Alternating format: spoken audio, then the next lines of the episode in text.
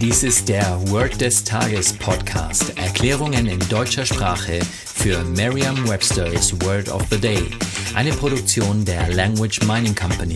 Mehr Informationen unter www.languageminingcompany.com-podcast.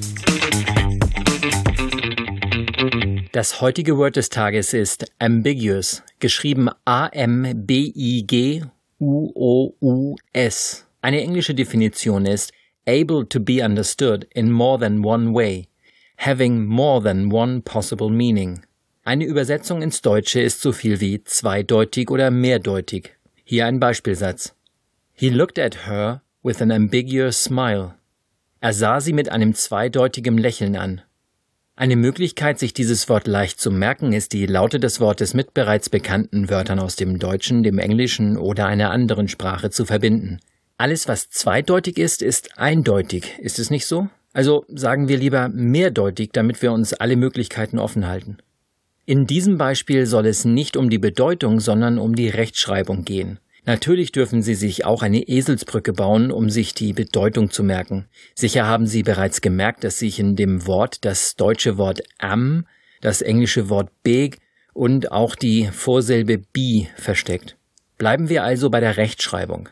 Sie können alle Kleinbuchstaben des Alphabets in drei Gruppen einteilen, indem Sie sich ein Schreibheft vorstellen, wie Sie es sicher noch aus der ersten Schulklasse kennen. Sie schreiben also in Schreibschrift auf einer Grundlinie. Buchstaben wie zum Beispiel A, C, E, M oder O bleiben auf dieser Grundlinie. Buchstaben wie zum Beispiel D, F oder H ragen in den oberen Bereich und G und Y in den unteren Bereich. Stellen Sie sich nun das Wort ambiguous geschrieben vor. Das B ragt nach oben und das G nach unten. Dazwischen ist noch das I mit dem Punkt im oberen Bereich. Alle anderen Buchstaben bleiben auf der Grundlinie. Stellen Sie sich jetzt vor, wie die Buchstaben B, I und G abwechselnd blinken. Vielleicht reicht Ihnen auch schon ein pulsierendes Big, was ja bereits im Englischen eine Bedeutung hat. Nehmen Sie jetzt noch das U, O, U aus dem hinteren Teil des Wortes, machen Sie sich ein Bild dazu, zum Beispiel eine Wippe.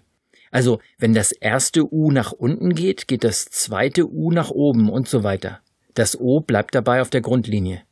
Geben Sie den einzelnen Buchstaben ruhig verschiedene Farben und lassen Sie die Wippe etwas quietschen, damit Ihr Gehörsinn nicht zu kurz kommt. Und sagen Sie jetzt noch einmal den Beispielsatz. He looked at her with an ambiguous smile.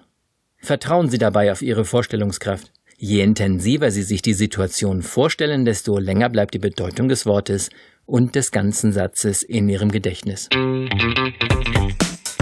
Das war Word des Tages mit Carsten Peters von der Language Mining Company.